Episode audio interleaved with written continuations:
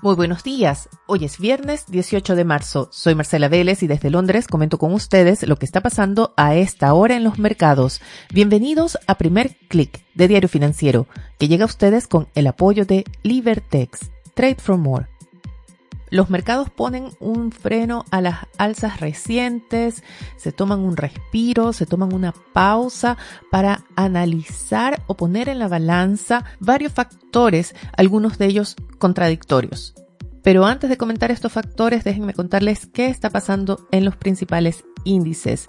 Las acciones en Asia marcan un alza de apenas 0,12%. Es el Hang Seng que los últimos dos días tuvo un verdadero rally con alzas de 9, 7%. Este es el índice que pone freno a los avances en las acciones asiáticas esta mañana con una caída de 0,41%.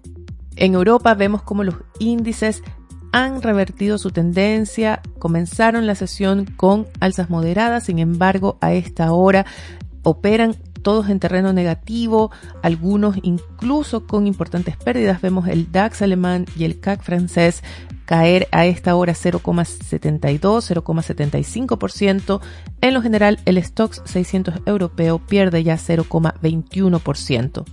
Esta es una tendencia que se repite en los futuros de Wall Street, que hasta hace poco caían moderadamente, pero en estos momentos el Nasdaq pierde ya 0,62% y el S&P 500 cae 0,58%. Muy importante, vemos un alza del dólar y esta no impide también alzas en los commodities. Vemos alzas de 4% en el aluminio, de 1% en el cobre y también vemos cómo el petróleo ha retomado las alzas en estos momentos. El barril de WTI sube ya en torno a un 1% y vuelve al nivel de los 104 dólares. ¿Qué nos está diciendo el comportamiento del mercado esta mañana? Varias cosas. Comencemos por lo que está pasando con el petróleo y los commodities. Por un lado, los avances se ven influenciados por un relajamiento de las restricciones en China. Hay fábricas que han vuelto a abrir en la provincia de Shenzhen y esto disminuye los temores a que esta ola de COVID que está pasando China afecte con mayor profundidad la actividad económica y por otro lado regresan de algún modo la preocupación por una posible interrupción en las cadenas de suministros de varios commodities, el trigo, el aluminio, también el petróleo, el gas natural, debido a la guerra en Ucrania. Hay reportes muy conflictivos respecto a cuál es la situación real de esta guerra. Por un lado, los mercados han reaccionado con optimismo a varias señales que tuvimos esta semana desde el gobierno ruso, también desde el gobierno ucraniano. Aseguraron que había avances más concretos en las negociaciones, que las demandas de Rusia estaban tomando una forma más concreta o aceptable para el lado de Ucrania. Vimos señales desde Kiev como la declaración del presidente Volodymyr Zelensky diciendo que reconociendo más bien que Ucrania no ingresaría o le sería muy difícil ingresar a la OTAN. Esto alimentó las expectativas de una salida pronta diplomática a este conflicto que ya cumple 24 días, pero por el otro lado tenemos señales de que los bombardeos rusos están intensificándose. Esta mañana hay reportes de que las bombas rusas llegan ahora al oeste de Ucrania. Esta era una zona a la que estaban huyendo las personas desde Kiev, desde Mariupol, las pocas que han logrado salir y otras áreas afectadas por los ataques de las fuerzas rusas. Sin embargo, esta mañana se reportan ya bombardeos en aeropuertos en el oeste de Ucrania. Específicamente lo que preocupa es la noticia de bombardeos en Lviv. Esta es la ciudad más grande del oeste de Ucrania y la más cercana a Europa, muy cercana a la frontera con Polonia. Está de más decir que esto es muy delicado, pues arriesga extender el conflicto hacia la Unión Europea, hacia la OTAN. Y también en las últimas horas hemos oído varias declaraciones llegando desde el Kremlin, desde Rusia, anunciando mayor represión al interior de ese país, dando señales que de verdad Moscú no está abierto a una salida diplomática aceptable, al menos para Ucrania, en este conflicto. Con esto en el escenario, la mirada de los mercados se concentra hoy en una llamada telefónica y es la llamada que sostendrán los presidentes de Estados Unidos y China. Joe Biden y Xi Jinping discutirán la situación en Ucrania Y Biden llega a esta reunión con una demanda clara, que Xi defina si apoya o no a Rusia. También hemos tenido reportes conflictivos desde China. Se informa que la prensa estatal de China replica el discurso del Kremlin respecto a por qué está invadiendo Ucrania, a que Ucrania es una amenaza construida por Occidente. También hay reportes de funcionarios de inteligencia estadounidense que aseguran que las autoridades chinas están dispuestas a apoyar a Rusia económica y militarmente, mientras oficialmente la postura oficial de Beijing es que no quiere intervenir en el conflicto y que más bien busca mediar o se ofrece como mediador para una salida diplomática. La Casa Blanca, ayer previo ya a la reunión, advirtió que si China da su apoyo a Rusia podría quedar sujeta a sanciones también. Ahora, esto no es tan fácil. Ya hemos visto el impacto que tuvieron las sanciones impuestas por el gobierno de Donald Trump.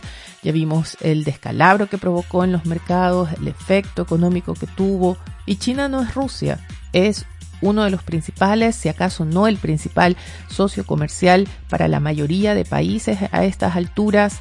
La interconexión de la economía estadounidense con la economía china es mucho mayor a la de Rusia. Estamos hablando de bancos, de, empresas de tecnología, de empresas de consumo, etcétera. Así que hay mucha atención a lo que pase durante esta llamada de Biden con Xi. Mientras tanto, los mercados también tienen otra tarea y es descifrar o sacar el balance respecto a la postura de los diferentes bancos centrales. Parece que desde ayer se ha perdido un poco esa reacción positiva que tuvieron los mercados después de la decisión de la Fed. Esto porque se perfila una divergencia entre los principales bancos centrales. Por un lado está una Reserva Federal que al menos en el discurso se plantea como mucho más agresiva respecto al ajuste monetario.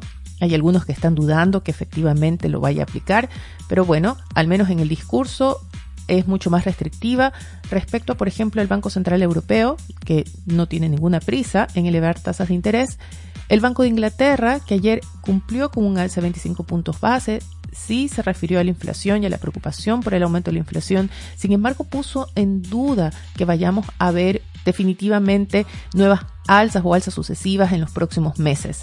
Y el Banco de Japón, que decidió mantener la tasa de interés. Nuevamente parece haber dos bandos, uno que considera que las presiones inflacionarias son resultados de algo temporal, coyuntural, que en este caso específicamente la guerra en Ucrania, y el otro bando que cree que no, que la inflación se puede salir de control y que hay que realizar un ajuste monetario acelerado. Con esto el mercado estará atento a las conferencias que tienen agendadas los presidentes de la Fed de Richmond y Chicago, así también a la conferencia de una de las gobernadoras de la Fed, Michelle Bowman. Además será una jornada de altos volúmenes en las bolsas estadounidenses. Hoy se da el famoso Triple Witching, que es el día en que coinciden la expiración de contratos de opciones de acciones, futuros e índices, así que será una jornada bastante movida. Pero también en agenda tenemos datos importantes en el área local. El Banco Central publica a las ocho y media de la mañana las cifras de crecimiento del cuarto trimestre. Y a propósito de la economía de Chile, quiero invitarlos a que no se pierdan el resumen que publica hoy Diario Financiero de las definiciones que hiciera ayer el ministro de Hacienda, Mario Marcel, en el seminario económico organizado por DF Life. Marcel se refirió al royalty minero, se refirió al quinto retiro, también cuestionó las proyecciones y las cifras entregadas por el gobierno anterior.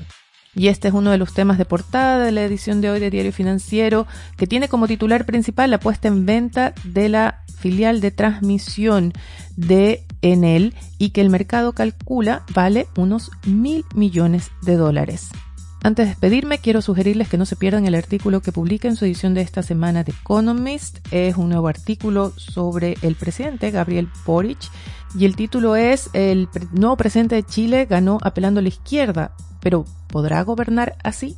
Y básicamente lo que hace el análisis de, de, Economist es resumir las razones por las cuales Boric tendrá que asumir una postura más moderada en su agenda.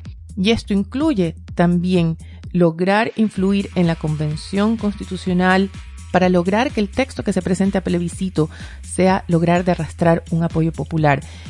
The Economist advierte que un rechazo al, en el plebiscito de salida podría debilitar gravemente al gobierno. Los invito a que no se pierdan el artículo, coloco el link en el newsletter que acompaña a este podcast. Con esto me despido por ahora, los invito a que sean actualizados de estas y otras noticias visitando nuestro sitio web de f.cl. Primer clic llega a ustedes con el apoyo de Libertex. Trade for More.